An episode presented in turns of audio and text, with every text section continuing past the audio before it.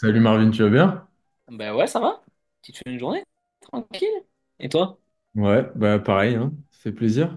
Du coup, dans cet épisode, Marvin, tu vas nous faire découvrir ton parcours et ton expérience, donc de ton sport-études dans le vélo, en passant par euh, un petit détour par l'étranger, jusqu'à ton poste de catégorie manager euh, pour la marque Café du cycliste aujourd'hui.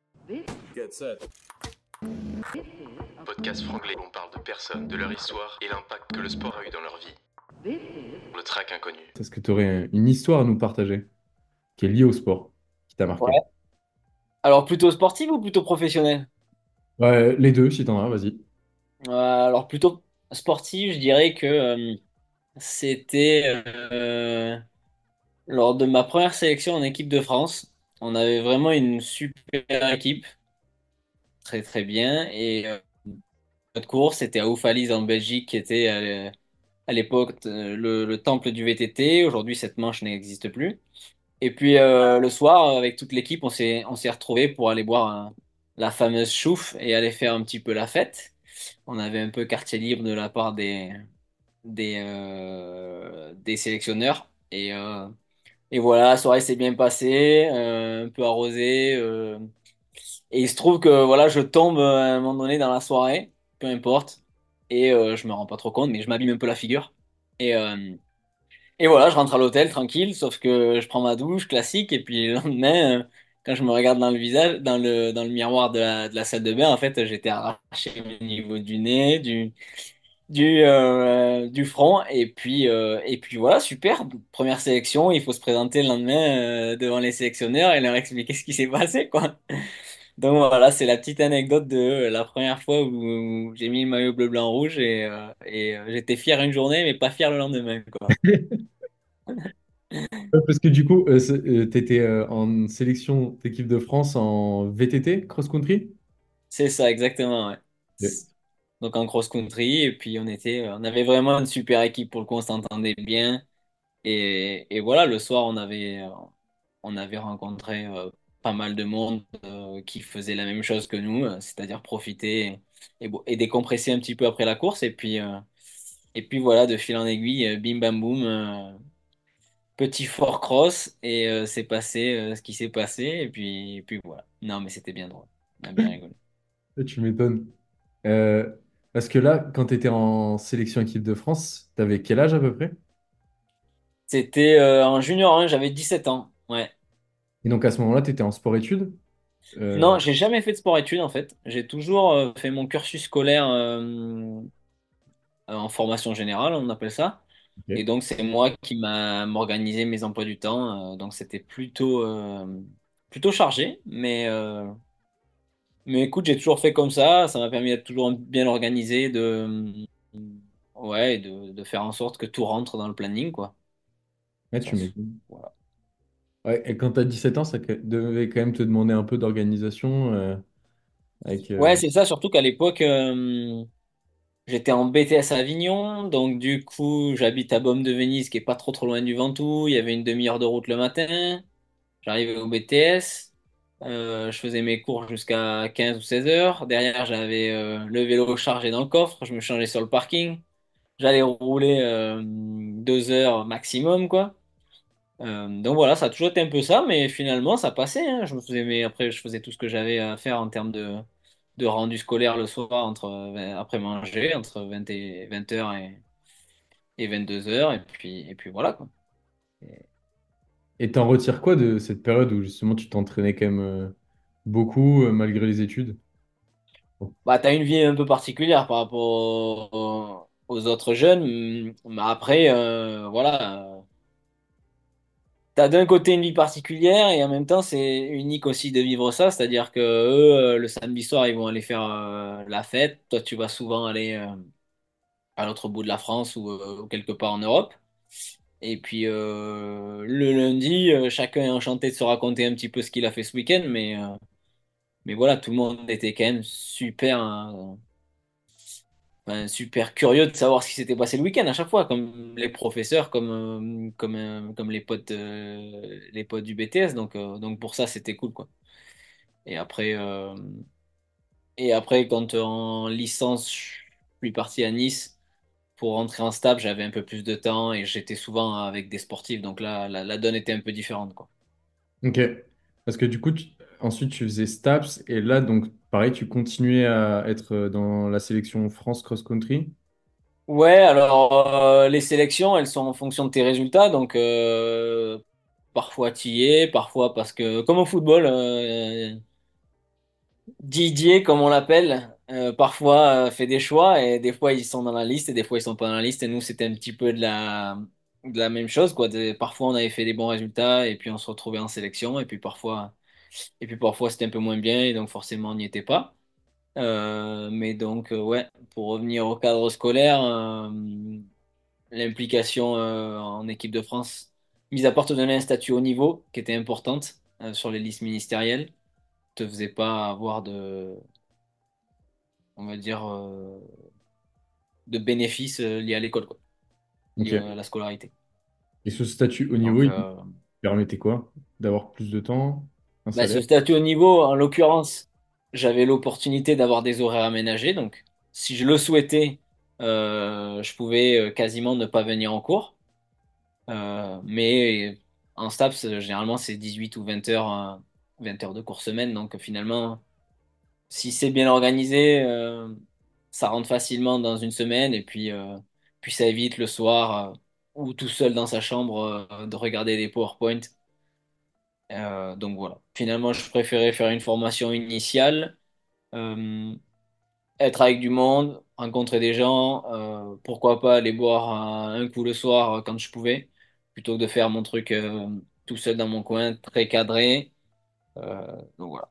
Ça m'a peut-être coûté plus en termes de carrière sportive, mais, mais en l'occurrence, je prenais du plaisir à faire les deux de cette manière.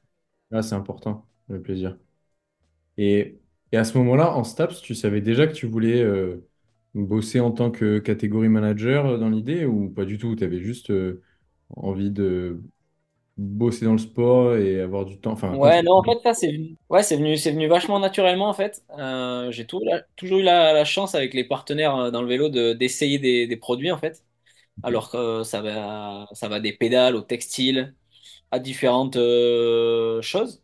Donc du prototypage finalement, à faire des retours rapidement à 17, 18 ans. euh, euh, voilà, on te fait un peu confiance euh, parce que tu as fait euh, deux, trois résultats. Et donc on te donne des choses à tester. Et puis j'ai vachement aimé ce retour de, voilà, j'ai un produit qui est tout neuf, il n'y a personne qui l'a vu. euh, je fais mon retour, euh, voilà, là ça marche pas, là il y a de la condition humide, ça marche pas, là c'est c'est sur le sec, ça marche. Euh, que ce soit voilà, dans, dans du, du hard comme euh, de la pédale ou du soft comme dans du textile. Et, et voilà, c'est venu naturellement. Et puis en staff, ma formation, c'était euh, management du sport. Et donc, c'était événementiel et produits sportifs. Donc, il y avait les deux branches. Donc, finalement, l'événementiel, j'en ai fait un petit peu, mais, euh, mais c'était moins ce qui me, qui me bottait. Et puis, finalement, le, le c'était vraiment cool, quoi. Donc, je- j'avais cette chance d'en développer. Donc, au final, ouais, ça s'est fait assez naturellement, je dirais. Ok. Parce que à ce moment-là, donc tu continues le, VTT à haut niveau. Euh, Ouais. quand tu finis tes études, tu continues au niveau? Comment ça se passe euh, le sport euh, à la suite, le VTT? Ouais. Ben, du coup, je- donc, je fais ma licence 3 Master 1, Master 2, toujours sur Nice. Ouais. La seule spécificité, c'est que la licence 3 et le Master 1, euh, je l'ai effectué au STAPS. Et le Master 2, je suis allé en école à l'IAE. Donc, euh, j'ai eu une passerelle grâce à ce, à ce statut ministériel. Sinon, c'était pas possible. Donc, c'était euh, c'était ça, ça, c'était une chance. Pour le coup, ça, ça a bien été bénéfique. Euh, donc, je suis rentré en école. euh, et j'avais, et c'était le même, euh, cursus scolaire, mais en école. Euh, donc voilà, j'organisais pareil mes journées de la même manière, euh, pas d'emploi du temps euh, aménagé, euh, je faisais en sorte que ça passe.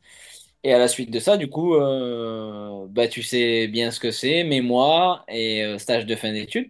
Donc voilà, j'ai postulé à, plusieurs endroits, j'ai eu euh, pas mal de retours intéressants, et puis j'ai fait mon stage de fin d'études chez Annecy, à Annecy, chez Mavic voilà, où j'ai passé six mois. Donc j'ai validé mes études là-bas. J'ai fait mon, mon mémoire, pardon. Et à la suite de ça, j'ai eu l'opportunité de faire un petit CDD de six mois. Au final, ça m'a fait une année complète quasiment. Euh, Donc là, à ce moment-là, tu étais en produit aussi? été, c'est ça, assistant chef de produit. Euh, et donc, euh, pour répondre à ta question, ouais, je continuais à rouler. Sauf que quand tu commences à faire 35-39 heures et qu'il faut rouler, bah forcément, tu fais une heure entre midi et deux. L'hiver, des fois, tu vas te motiver pour faire la muscu un peu le soir. Mais, euh, mais ça devient vite compliqué de lutter avec les meilleurs Français, les meilleurs mondiaux en t'entraînant euh, 8 heures semaine. Donc euh, là, il faut commencer à faire du volume. Et, euh, et voilà, et le week-end, euh, le week-end, finalement, les week-ends où je pouvais, ça se résumait à 4 heures et 4 heures. C'était pas, su- là, pour le coup, c'était pas super drôle c'était très, très dense. Ouais. Donc, euh, donc ça, finalement, ça a fait que les performances ont été dégressives et qu'au bout d'un moment, je me suis posé la question, qu'est-ce que je fais? Là, j'étais face à un dilemme, c'est euh, soit tu arrêtes euh, professionnellement et tu te lances à, et tu fais le pari et tu te lances à 200%. Euh, donc tu retournes chez les parents, etc. quand tu as eu euh, 3-4 ans de, vie euh, tout seul, euh, c'est aussi quelque chose de différent. Soit euh, professionnellement, tu continues. Et du coup, Et, choix, ouais. du coup, euh, et du coup, j'ai choisi de continuer professionnellement. Et euh, donc, euh, en étant chez Mavic, dans ce CDD là de 6 mois, je me suis retrouvé un petit peu frustré avec mon anglais. Donc, j'avais un anglais de chèvre qu'on peut appeler très, très brièvement.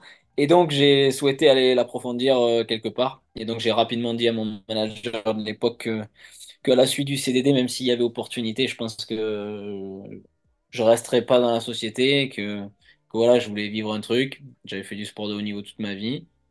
Et puis, euh, et puis voilà. euh, donc j'ai fait le choix de partir en Australie Mais attends, du. et avant l'Australie, ton- le choix quand même de se dire, euh, je laisse tomber, enfin pas je laisse tomber, mais j'arrête quand même ma carrière professionnelle en cross-country. euh, est-ce que tu as des regrets ou est-ce que tu t'as eu, ça a été quand même dur à, prendre comme choix? En fait, c'était difficile. Hein.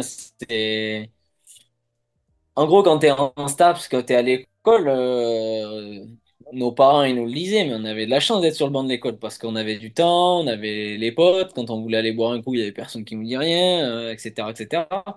Sauf que quand tu es dans le monde professionnel, ben, tout le monde aujourd'hui peut se dire que voilà, le temps, euh, les calendriers sont plus chargés et du coup, le temps, euh, le temps manque, surtout quand il faut s'entraîner euh, ben, 15 heures semaine, quoi. Donc, 15 heures semaine, tu commences à faire des semaines intéressantes pour être, euh, pour être performant. Et donc, en fait, mon stage de fin d'études a fait que déjà, euh, sur mon stage de fin d'études, j'étais en 35-39 heures. Je sais plus exactement, je crois que c'était entre les deux. Et que déjà, à ce moment-là, cette deuxième partie de saison en vélo, euh, donc je suis arrivé chez Mavic, ça allait très bien. J'avais fait tout l'hiver, un gros bloc et tout.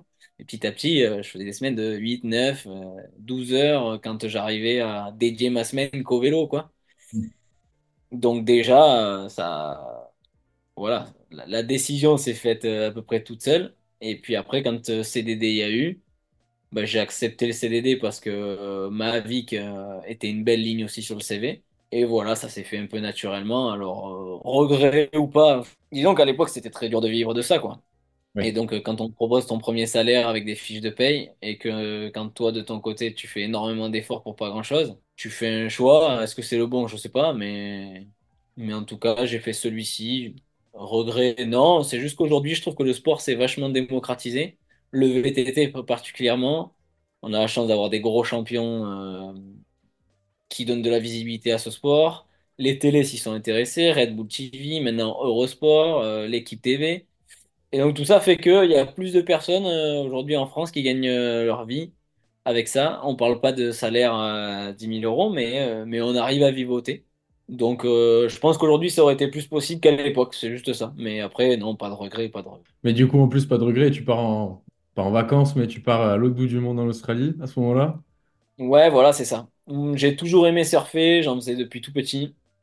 Et puis j'avais envie de voyage et de, de bouger. Donc, donc j'ai pris mon sac à dos tout seul, avec pas beaucoup d'habits, euh, pas grand-chose. Et puis je suis parti à l'autre bout du monde, quoi. Et, voilà, l'idée, l'objectif principal de, ce trip, c'était d'apprendre l'anglais. Donc, euh, donc, il fallait se faire violence. Euh, disons qu'à chaque fois que j'ai fait quelque chose, je, je pense professionnellement ou sportivement, il fallait qu'il y ait un but. Et là, le but, c'est de rentrer en ayant un anglais. euh, convenable, on va dire. Aujourd'hui, j'ai un anglais convenable. Je, je- voilà, je, je suis pas, je suis pas fluent, parce qu'on n'est jamais fluent, je pense. J'ai un anglais convenable qui me permet de travailler professionnellement et voilà. Donc c'était l'idée, et voilà. Et puis je suis parti une année à faire du surf tous les jours et, et voilà, et à voir euh, ce que, ce que pas mal de finalement maintenant de jeunes font, parce que c'est, c'est une terre euh, qui attire beaucoup de Français, d'Européens, mais, mais au final, euh, ouais, c'était une super expérience, quoi. Pour le coup, euh, c'était cool. T'as pu rencontrer beaucoup de gens? Comment ça se passe là-bas? Enfin, c'est... euh, ben, je suis arrivé tout seul, donc là, livré à toi-même, j'avais eu, j'avais la chance, j'avais mon meilleur ami et à l'époque était du côté de Melbourne, moi j'ai atterri à Sydney, donc c'est quand même à 2000 kilomètres mais ou quelque chose comme ça, j'ai peut-être des bêtises, mais je crois que c'est, ouais, il y a, y y pas mal de distance, quoi, il faut prendre un avion deux heures ou trois heures, quoi. Euh, donc il m'avait donné tous les tips sur les, euh, les comptes en banque, euh, se créer un numéro. un numéro de travailleur pour pouvoir être embauché, quelques tips comme ça. Et donc j'ai fait mes démarches en arrivant. Et puis après, fatalité, je l'ai rejoint en Tasmanie car on avait notre meilleur pote qui s'appelle Isabeau Courdurier, qui est champion du monde d'enduro, qui faisait une manche de Coupe du Monde d'enduro à Derby, donc en Tasmanie. On lui a fait la surprise de débarquer, voilà, la- l'autre bout du monde, les, les deux Frenchies qui viennent voir la pote, quoi. Donc ouais. c'était un peu le, le truc vraiment cool. Et bon, euh, tout se passe bien. Elle gagne sa première manche de Coupe du Monde, donc c'était c'était magnifique, un bon moment. Et puis on reste deux semaines en Tasmanie. En rentrant, fatalité, moi j'avais envie de vivre mon trip tout seul. Je m'étais dit, euh, faut que je fasse que avec des anglophones, des anglophones, des anglophones. Mais tu te rends vite compte que euh, le temps est long. T'as pas l'anglais encore adéquat. Le temps est long. euh, tu rends compte des gens. Bon, au bout d'un moment, quand t'as parlé trois heures à des gens que tu connais pas. euh, T'en as, t'en as plein ton dada, quoi. Donc, euh, donc en fait, euh, mon meilleur pote était là. Et puis finalement, on a fait le trip ensemble. Il avait un anglais meilleur que moi. Et ça m'a en fait permis de suivre les premières conversations avec lui, tu vois. et d'interagir avec, avec des gens d'autres nationalités. Et petit à petit, d'améliorer mon anglais. Donc finalement, c'était une bonne chose. Tout ça en faisant euh, du surf, du voyage. Et, et voilà, et en, et en vivant notre euh, best life, comme on dit. Ouais, c'est clair. Et Mm. du coup, quand tu passes de la best life à, euh, au bout d'un an, te dire, euh, OK, maintenant, je vais peut-être rentrer en France, il va peut-être falloir que je travaille. Euh, Ouais, ouais, en fait, tu pars là-bas avec un master 2 avec quelques compétences, tu sors d'école, donc t'es pas, t'es pas, pas Elon Musk, hein, mais tu sors d'école, t'as fait des études, t'as fait des sacrifices, puis t'arrives là-bas et tu te rends compte qu'en fait, euh, euh, tu vas pas de suite faire des boulots qui sont en relation avec tes compétences, quoi. Donc, euh, donc tu fais ça un certain temps, les populations sont ultra friendly, mais euh, pour entrer dans des cercles, des cercles sociaux, c'est plus compliqué. Et, et la France, on râle tout le temps, mais c'est un pays de dingue. Donc en fait, tu as juste envie de rentrer en France. Donc voilà. Et donc tu rentres en France. euh, et ouais, pour travailler. Donc au, au début, tu rentres. Enfin, j'ai fait deux mois, je pensais rien faire. Au bout d'un moment, j'en avais marre de tourner en rond. Et puis, euh, et puis j'ai commencé à réactiver euh, le réseau, les quelques connaissances que j'avais. euh, ouais, à la suite des études, quoi. OK. Et donc là, euh, bon, après quelques expériences, tu arrives chez euh, Café du Cycliste en tant que Ouais, catégorie manager. c'est ça. Déjà, est-ce que tu pourrais m'expliquer bah, du coup ton job, mais comme si j'étais un enfant de 5 ans? Alors, c'est pas le job le plus facile à expliquer à un enfant de 5 ans, mais grosso modo, je suis en charge des collections chez Café du Cycliste et euh, mon rôle, c'est de centraliser l'information euh, entre les différents départements.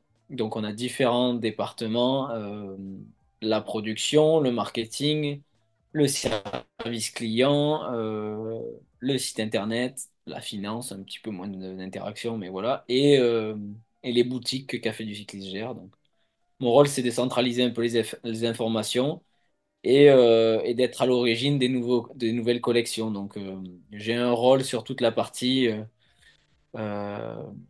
benchmark, étude des concurrences, et ensuite euh, analyse de nos gammes. Euh, je fais en sorte qu'elles soient rentables, que les marges soient, soient toujours bonnes, et puis qu'on puisse euh, voilà, évoluer et que ça colle avec la stratégie d'entreprise. C'est le plus important. quoi. Ok. C'est pas super simple pour un enfant de 5 ans, je sais pas s'il aurait compris, mais, Pas sûr, mais ouais, pour nous, voilà. c'est déjà plus clair. On va essayer de, je vais essayer de mieux comprendre.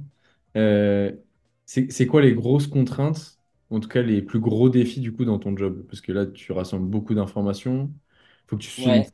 une entreprise. En plus, il y a aussi peut-être un côté euh, vision de produit. Bah, la première grosse contrainte, c'est euh, d'essayer d'être avant-gardiste sur les produits que tu vas sortir. Alors, euh, je fais pas tout tout seul. Il y a une équipe euh, euh, avec moi qui est super compétente.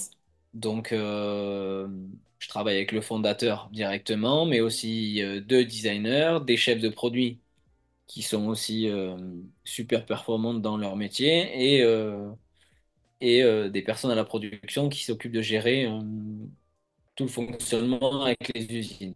Moi, mon rôle, ça va être de délivrer les briefs des nouveaux produits, des nouvelles collections aux designers et aux chefs de produits pour qu'elles conçoivent les produits et qu'elles trouvent l'ensemble des matières, des détails techniques, euh, euh, ouais, pour, pour concevoir un produit. Et au final, on se retrouve avec un dessin, des matières et des, des caractéristiques techniques un produit fini et là je suis en charge de tester le produit pour que pour, pour sa validation euh, qui, et qui soit soit optimal pour arriver sur le marché et, et convenir à tout le monde quoi.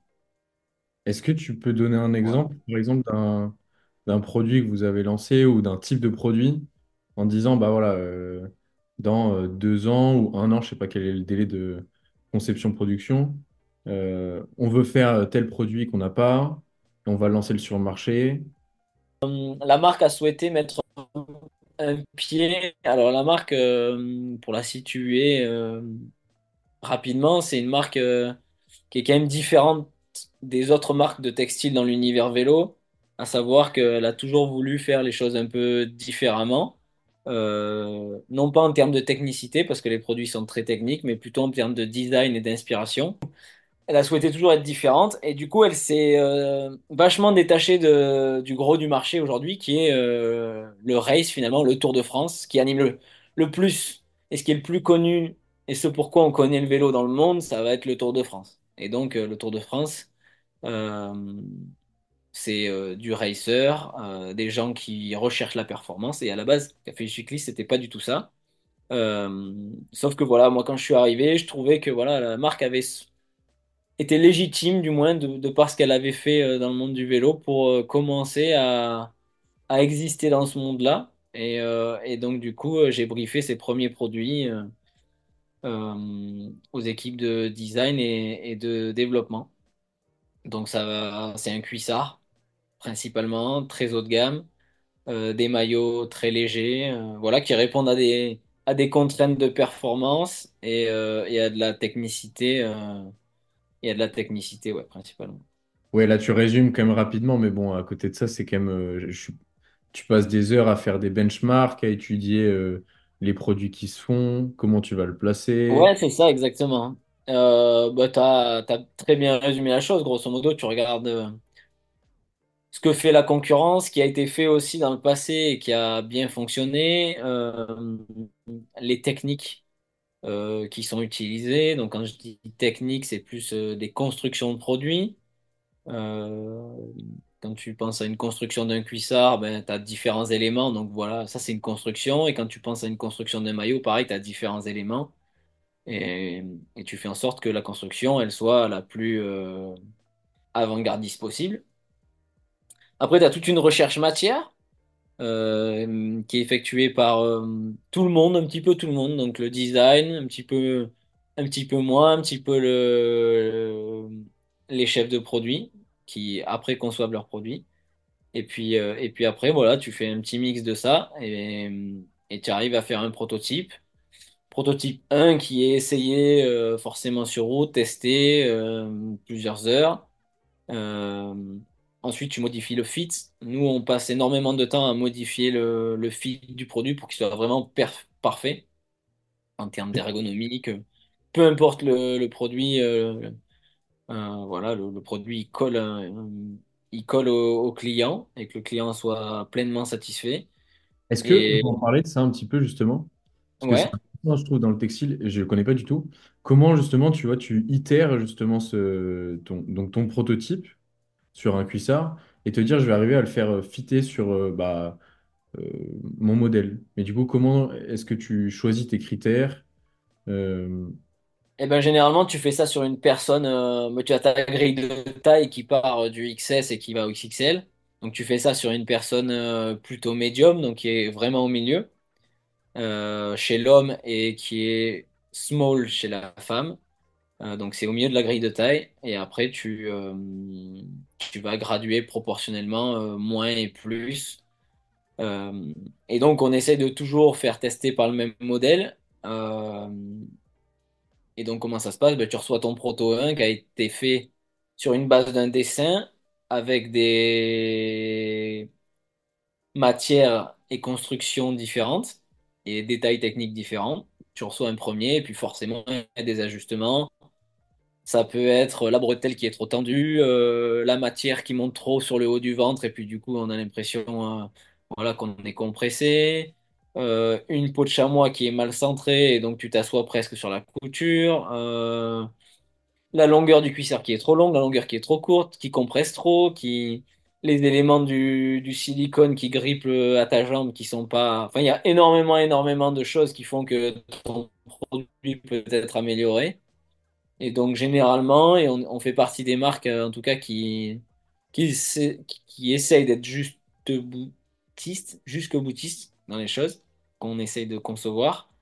Et donc, on fait. euh, voilà, généralement au moins deux ou trois protos par produit. Donc ça coûte de l'argent, ça coûte du temps, mais, euh, mais au moins on est sûr de ce qu'on lance euh, sur le marché et euh, de la performance des produits. quoi. parce que du coup, est-ce que tu disais tout à l'heure, ça peut, tu peux avoir deux ans entre la phase d'idéation et le produit en magasin, quoi, ou sur le site. Ouais, généralement c'est un peu ça. C'est, bah, tu vois là, on va les produits euh, de la saison 25 sont, sont quasiment euh, tous euh, dessinés et vont être briefés. Et voilà. Donc, euh, donc on a, ouais, on a grosso modo un an et demi d'avance. On essaye. On ok. essaye. Après, c'est pas toujours évident. Il y a des contraintes euh, bah, liées à l'humain parce que euh, on a des charges de travail et, les journées ne sont pas rallonges. Donc, c'est la, la première des contraintes. Après, tu as des contraintes liées aux revendeurs. Tu as des revendeurs qui aiment bien acheter au dernier moment, d'autres qui aiment bien acheter deux ans à l'avance, par exemple. Donc, tu dois faire tu dois faire en fonction de ça. Euh, tu as des contraintes de matière. Des fois, tu as des. En, fonction des matières, par exemple, les matières de pluie doivent être euh, bookées long- longtemps en avance. Donc voilà, tu as des contraintes qui font que tu es obligé d'anticiper et, de voir euh, long terme, quoi. Ouais, ouais. Ah, c'est challengeant. Et quels sont les pans, tu vois, par exemple, qui vont, qui te challenge le plus ou que tu préfères justement dans ton job? Euh, moi, j'aime bien la data. Euh, alors, c'est-à-dire que c'est une partie euh, dont on n'a pas discuté, mais, mais j'aime bien analyser justement les ventes euh, principalement. mais aussi le comportement des gens, tu vois. Donc, je vais pas mal sur les réseaux sociaux voir les commentaires quand on, quand on fait des campagnes, euh, mais aussi sur les commentaires des ambassadeurs, qu'est-ce que ça dit? Euh, j'essaye de leur demander des feedbacks, savoir ce qu'ils en pensent, qu'on leur a dit, parce que c'est eux qui sont quand même au premier front, c'est leur rôle d'être au premier front de communauté et d'avoir des feedbacks. Donc, euh, c'est des feedbacks euh, liés à ça. Et puis après, il y a, y a la côté. euh, Ouais, données purement économiques, donc d'analyser qui s'est vendu à tel moment ou à, ou à un autre, euh, sur une période de promotion ou pas. euh, et donc j'aime bien combiner ça pour essayer de, bah, de faire en sorte que la société soit pérenne et puis que, et puis du coup, en fait, qui dit société pérenne dit, euh, moi, point positif dans mon job, parce que si société fait de bons, pro- de bons résultats à la fin de l'année, ça veut dire qu'on peut re- renouveler pas mal de produits. Euh, donc ça, c'est ça, c'est le côté excitant pour moi aussi. Donc ça, ça vaut le coup de, de faire quelques efforts là-dessus et de se pencher là-dessus parce que c'est important pour la suite, quoi. Ouais, clairement. Quand tu dis ça, tu as déjà genre des produits en tête que tu aimerais sortir ou bah, le, évidemment, tu vas pas le dire, mais est-ce que tu vois, des, tu dis, ah ouais, je sais déjà que bah, sur euh, tel secteur ou tel pan de marché, il faut que, faudrait qu'on place un produit. Bon, à l'école, on te l'apprend qu'un qu'un produit a un cycle de vie. hein. De toute manière, il a une. Je les sais plus, ça, fait 10 ans qu'on les a vus à l'école, mais, mais tu as cette phase de croissance, puis après ça, ça stagne, et ensuite ça commence à redescendre. Donc un produit, il a une durée de vie. Euh, Il y a des des tendances qui sont mis en face de cela, et, euh, et des concurrents qui jouent aussi le jeu de la même manière. Donc, euh, donc il faut combiner avec tout ça et, euh, et voilà, tu as des produits qui fonctionnent euh, plus ou moins longtemps et d'autres qui euh, peut-être sont un peu, enfin, qui sont en perte de vitesse. Donc quand tu sens voilà, que la perte de vitesse s'effectue, c'est le bon moment pour commencer à te dire ben, comment je vais l'améliorer, qu'est-ce qui va faire que je vais le rajeunir? Ou qu'est-ce qui va faire que ce produit était finalement parfait? Les gens s'en rendent pas compte. Et qu'est-ce qui lui manque pour le repimper, quoi. Mm. Tu vois, voilà. Ça peut être le cas sur euh, plein de types de produits, euh, Ouais. euh, des voitures, du textile, euh, des vélos, euh, plein de choses. Ouais, clairement.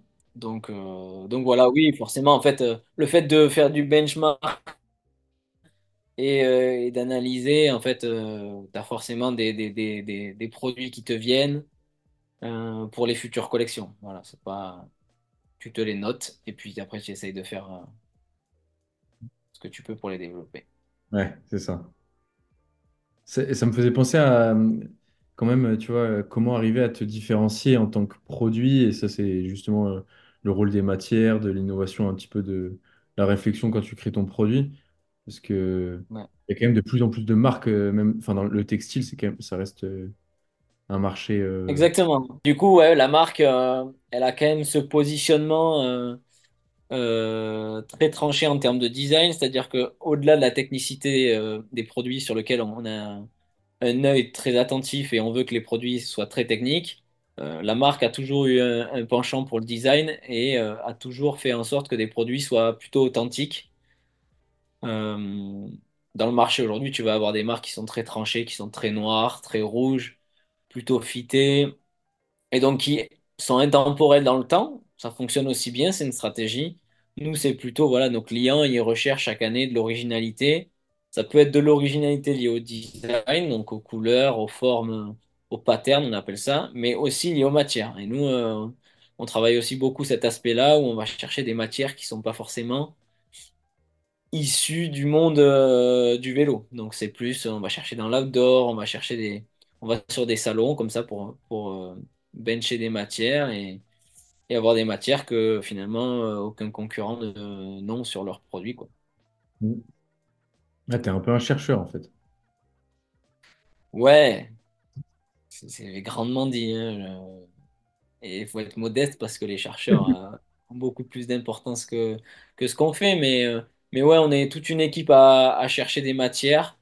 Et, euh, et voilà, on va, euh, on va par exemple créer une, autre Solange, qui est un modèle qui est connu chez nous. Finalement, c'est une polaire de vélo euh, avec un design avec des carreaux. Et donc, c'est vachement atypique des carreaux canadiens. Donc, euh, donc on retrouve finalement un design euh, très atypique avec une matière qui est plutôt utilisée, la polaire, dans, dans le monde du ski ou, ou de l'outdoor finalement. Euh, voilà, nous on a eu un, on a fait un usage détourné et puis finalement ça fonctionne très bien parce que la matière respire bien. Euh, elle a aussi de l'isolation du, du fait que ce soit une, une polaire et puis après tu lui intègres l'ensemble des détails techniques du vélo, donc euh, un zip autobloquant, des poches et, voilà. Donc c'est un peu ça ce qui fait que fait du cycliste se, différencie aujourd'hui sur le, marché du textile. Très cool. Justement, euh, en pensant à ton job, euh, selon toi, pour un, un jeune demain qui veut rentrer sur le marché du textile, euh, enfin du travail dans le sport en product, c'est quelles sont les compétences qu'il faut qu'il mette en avant ou qu'il aille chercher? Des compétences, alors je pense que c'est pas je pense que il faut être passionné, c'est-à-dire que tu regardes en permanence que les gens roulent. Donc quand tu vas rouler de temps en temps, il avoir cet œil observateur, il faut avoir euh, aussi euh, un œil sur les tendances liées à la course, parce que la course euh, a quand même une influence sur le marché des vélos, l'évolution des vélos, et donc l'évolution des textiles, et donc l'évolution de tout ça. La performance a toujours tenu un rôle important là-dedans.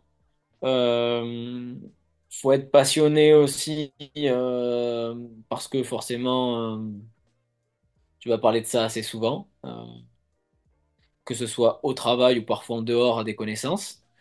Et, euh, après, euh, être présent aussi sur, l'ordinateur pour voir voilà, comment le marché évolue, les tendances. Aujourd'hui, les réseaux sociaux permettent beaucoup de choses aussi. Donc, on se rend compte de pas mal de choses.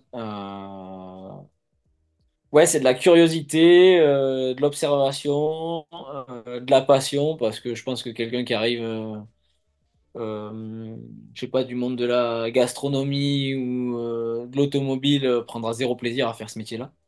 Donc il y a de la passion, le plaisir, et puis après, euh, et puis après, puis voilà, tu vas chercher de droite et de gauche, ce qui fait que, que tu peux avoir les bons ingrédients pour faire les bons produits, quoi. Ouais, bien sûr. T'as encore autant de passion que au début, toi? Ouais, franchement, oui, oui, oui. Tu parles, tu, tu, tu parles lié au vélo ou lié au métier? Les deux? Ouais, non, non, non, franchement, euh, oui, j'ai encore autant de passion. Après, euh, ce qui est cool, c'est que je travaille dans ma passion. Donc aujourd'hui, j'ai pas l'impression le matin quand je me lève d'aller euh, au bureau. Je partage avec des gens qui sont quand même très compétents et ça, c'est enrichissant aussi personnellement. On a des équipes qui sont super et, et donc c'est cool de parler de vélo et de développer des choses. Ça permet aussi de se focaliser à l'extérieur sur d'autres euh, d'autres centres d'intérêt, que ce soit avec les amis, la famille ou, ou voilà. Mais oui, ça tient quand même une part importante euh, dans, dans ma vie euh, finalement. C'est normal. Ouais, c'est normal. Et euh, ça me fait penser à ça. ambiance au bureau, vous faites quand même des sorties ensemble, euh, même de tests de produits ou ce genre de choses? Ouais, carrément. Carrément, euh, principalement le midi. Alors, on a la chance d'être basé à Nice. Ouais. Et donc, euh, tu vois, une journée comme aujourd'hui, il fait 14 degrés à midi. Donc, euh, donc tu roules en cuissard court pour euh, démoraliser personne. Et ça, c'est une grosse chance. C'est parfois, un- ça a parfois un côté négatif, c'est que quand on veut tester des produits très froids, ben on l'a fait pour la petite anecdote il y a trois semaines. On a pris le 4x4 et puis on allait en haut du Turigny à 7h30 du mat pour aller essayer des produits pour trouver du zéro degré, quoi. Parce qu'au bord de mer, il faisait déjà 8 degrés à 7h du matin, quoi. Donc, euh, donc pour revenir à ta question initiale, ouais, on a des pas mal de monde qui roule au vélo, qui roule, euh, qui roule au, au, au boulot. Euh, et je crois qu'il doit y avoir un- au moins 80% des salariés, euh, du moins sur Nice, là, qui viennent en vélo au travail. C'est cool ça. Ça, c'est pour notre côté RSE. Ouais, et puis c'est cool le matin aussi. Pas prendre la caisse. Carrément, carrément, on a la chance. Ben, en fait, euh, ouais, Nice, c'est une petite ville, hein, finalement, hein, c'est pas tant grand. hein. donc, euh, donc, en fait, pour ceux qui habitent euh, pas loin du bureau, ils viennent en vélo et, et finalement, c'est une, grande une grande partie des, des personnes qui travaillent au café. Donc, euh, donc voilà. Ouais. Trop bien. Euh, on arrive presque sur la fin du podcast. Euh, Ouais. Normalement, c'est euh, ma question finale, c'est euh, est-ce que tu as un livre qui t'a marqué ou, euh, ou une source d'inspiration particulière? Un livre que j'apprécie parce qu'il vient de là où j'ai grandi, c'est La gloire de mon père de Marcel Pagnol. Donc, c'est pas un, livre sur la physique, c'est pas un livre sur la recherche, mais c'est les bonnes. Ouais, c'est une, c'est une belle histoire euh, sur la Provence et tout ce qui va autour et toutes les coutumes et traditions qui ont la Provence. Donc, c'est voilà, c'est un, c'est un- livre que j'aime bien. Et un film aussi qui existe. Hmm. En vrai, c'est très cool parce que tu, enfin, dans ta personnalité, pour être dans le produit, puisque dans le produit, dans une boîte euh, tech, on pourrait penser que c'est très, euh, avoir peut-être un profil très tech, euh, ingénieur. R&D, alors que là, quand même, tu as quand même beaucoup de sensibilité pour euh, les matières, euh, de l'art, de l'histoire, de la, enfin, la culture. Ouais, ben après, euh, des sensibilités liées au marché du vélo, tu es obligé d'en avoir. Ouais. Donc, euh, ça, c'est érigé par la passion déjà. Donc déjà, t'es passionné, euh, tu ferais la même chose euh, dans n'importe quel domaine si t'es pas passionné. euh, ce métier, du moins, dans n'importe quel domaine, si t'es pas passionné, tu n'y arrives pas. Et, euh, et après, euh, ouais, je pense pas que si je prends l'exemple du des cofondateurs de la marque, euh, ils venaient tous les deux pas du vélo. Et, et donc, par contre, ils sont passionnés de vélo, tous les deux. Et donc, ils ont voulu faire quelque chose avec la passion et, et avec leur, euh, leur, chacun leurs caractéristiques, ils, ont créé la marque qui existe aujourd'hui. Donc, euh, donc euh, tech, euh, je pense que pour aller développer des nouveaux vélos, il faut être tech. Euh, pour développer du textile, il faut plus être euh, sensible. Sensible aux matières, sensible aux évolutions, sensible au marché. C'est différent. Je je sais pas si euh, euh, j'aurais ouais, je sais pas si développer des pédales aurait été le même métier, tu vois, par exemple. Ouais, Ou des vélos. il y a- oui. C'est peut-être un marché avec moins de liberté d'expression et encore que. Ouais, c'est ça. euh, bah, le vélo, euh, il est, il est quand même euh, drivé par des gros mastodontes, euh, des gros mastodontes qui, qui font parfois un peu leur, leur loi, euh, notamment auprès des revendeurs, et donc euh, qui bloquent un peu euh, le marché et, et, et qui aussi ont une importance euh, aux yeux de tout le monde parce qu'ils sponsorisent les plus grosses équipes du monde qu'on voit autour de France, comme on en a discuté tout à l'heure. Euh, dans le monde du vélo, du textile, pardon, c'est un peu plus discret. Disons que le- toutes les équipes professionnelles ont des contrats vestimentaires, mais c'est pas forcément ce qui est le plus le mis en valeur. Voilà. Et puis, euh, et puis, euh, et puis, comme je l'ai dit, nous, nous, on a cherché d'abord à se différencier un petit peu du monde de la race et à se dire euh, et à proposer plutôt à quelqu'un qui veut avoir du style et qui est, qui est plutôt issu de la mode et qui se met à faire du vélo, voilà Voilà, t'as un, t'as un produit avec des poids, un pattern avec des poids ou, ou des matières un peu que tu vas retrouver nulle part ailleurs, quoi. C'est un peu ça. Ouais, Bah, Ça se sent dans votre univers que c'est vraiment beaucoup plus axé vers euh, euh, la découverte, l'outdoor, euh, le... Ouais. Ouais. En fait, le fait que la société soit quand même implantée entre la mer et la montagne fait que, en fait, on, on a vraiment euh, la patte outdoor parce que euh, on n'est pas des hyperactifs du sport, euh, mais on aime la nature. Donc, euh, quand euh, on a la chance d'avoir du surf euh, par ici euh, et qu'on peut pratiquer, on y va. Et quand on a la chance d'avoir de la neige, on y va. Et quand on a la chance euh, d'aller en montagne pour, je sais faire de la rando, on peut y aller aussi. Trail running, tout est mis à disposition. Le terrain de jeu, en fait, est infini. Et donc, en fait, tu peux te permettre de développer n'importe quel produit en étant ici. C'est ça qui est bien. Mm. Clairement. Clairement. Bah, j'ai vu passer un, produit, c'était... euh, Ou alors une catégorie de produits qui était liée au canoë chez vous? Euh, ouais, en fait, on a une euh, équipe qui s'appelle Caravan et qui en fait T'as plein de personnalités et plutôt des sportifs de haut niveau qu'on on suit tout au long de l'année et qu'on on les sponsorise pas. C'est pas du tout l'idée. C'est juste que voilà, on les soutient dans leur pratique. Euh, ensuite, tu as ce que tu as vu au niveau du kayak. C'est euh, Étienne Hubert qui a fait, euh, ou du moins qui est en lice pour participer au JO. Alexia Barrier, c'est une navigatrice. elle a fait les plus grosses courses du monde et aujourd'hui, elle collecte d'énormes données à travers le globe pour la recherche et en plus de ça, elle, est- elle sensibilise énormément les, les enfants en école pour. Donc tout ça, c'est que des beaux projets en fait. On a. Guillaume Néry qui a été multiple recordman du monde d'apnée. Et ensuite des athlètes comme ça. C'est rien, c'est un retour d'expérience. Ils adorent la marque, on adore ce qu'ils font. euh, et donc euh, on les rencontre euh, une ou deux fois par an, on les, on les, on les tient pas en laisse, tu vois. Et, et voilà, et, et chacun dans leur domaine fait un petit peu de vélo. Et donc. et donc, juste on les équipe, quoi. Mais c'est plus du partage d'expérience et, et plutôt quoi, du sponsoring où on donne de l'argent comme ça se fait. C'est vraiment, c'est vraiment des échanges entre athlètes et marques pour, pour faire cette équipe, quoi. C'est ça. Oh, ouais, c'est cool. On revient. Ouais, ouais, ça c'est cool. Franchement, c'est cool. Et, euh, et c'est un petit peu aussi l'essence du, du sponsoring chez nous, tu vois. On a, ça fait deux ans qu'on a une GT Team, donc Gravel Team. Euh, des filles qu'on a souhaité accompagner sur les plus grosses courses de gravel dans le monde. Et on aurait pu se dire d'entrée de jeu, euh, on va chercher les têtes d'affiche et, et tu mets un billet et tu te retrouves à faire podium sur podium. Euh, forcément, ça c'est une stratégie. Nous, on a plutôt euh, été chercher des personnalités.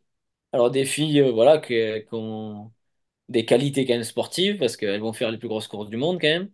Euh, qui ont aussi ouais, des personnalités en, en soi et on va les accompagner et les documenter tout au long de la saison, quoi. C'était plus ça notre, euh, notre manière de faire les choses. Ouais, C'est une autre approche ouais, ouais, c'est notre approche. qui a du sens. Disons qu'il y a d'autres marques qui focus plus sur euh, la performance et, euh, et les meilleures équipes mondiaux, sauf que,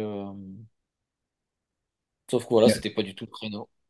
Et puis il y a la réalité peut-être aussi du euh, se dire euh, bah faut que ça colle un peu plus à notre marque, au budget, aux Carrément. moyens.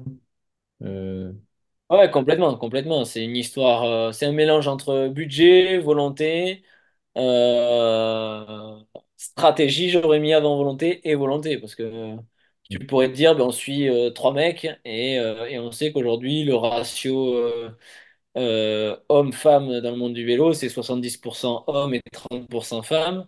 Nous, on a, on s'est dit, euh, non, nous, ce qu'on veut, c'est bon, on donne assez de lumière aux mecs. euh, on va aller suivre euh, trois ou quatre nanas et, et on va montrer que les nanas, euh, elles peuvent faire euh, 200 ou 300 bandes de gravel avec les gars et qu'il n'y a pas de souci là-dessus et que, et que voilà quoi. Donc c'est un peu ça le truc quoi. moi, c'est enfin oui, c'est cohérent avec Ouais, euh, bien. la marque euh, qui essaie de faire les choses différemment quoi. Ouais, mais en fait on a un logo, un logo, un slogan qui s'appelle euh, Forever Outsiders et qui résume bien ça.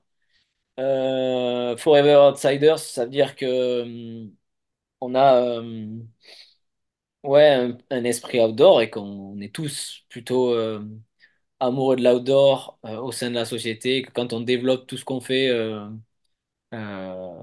ben on le fait comme des amoureux de l'outdoor, quoi. Et, un outsider, en anglais, c'est quelqu'un de différent. Et donc, ça représente aussi la marque.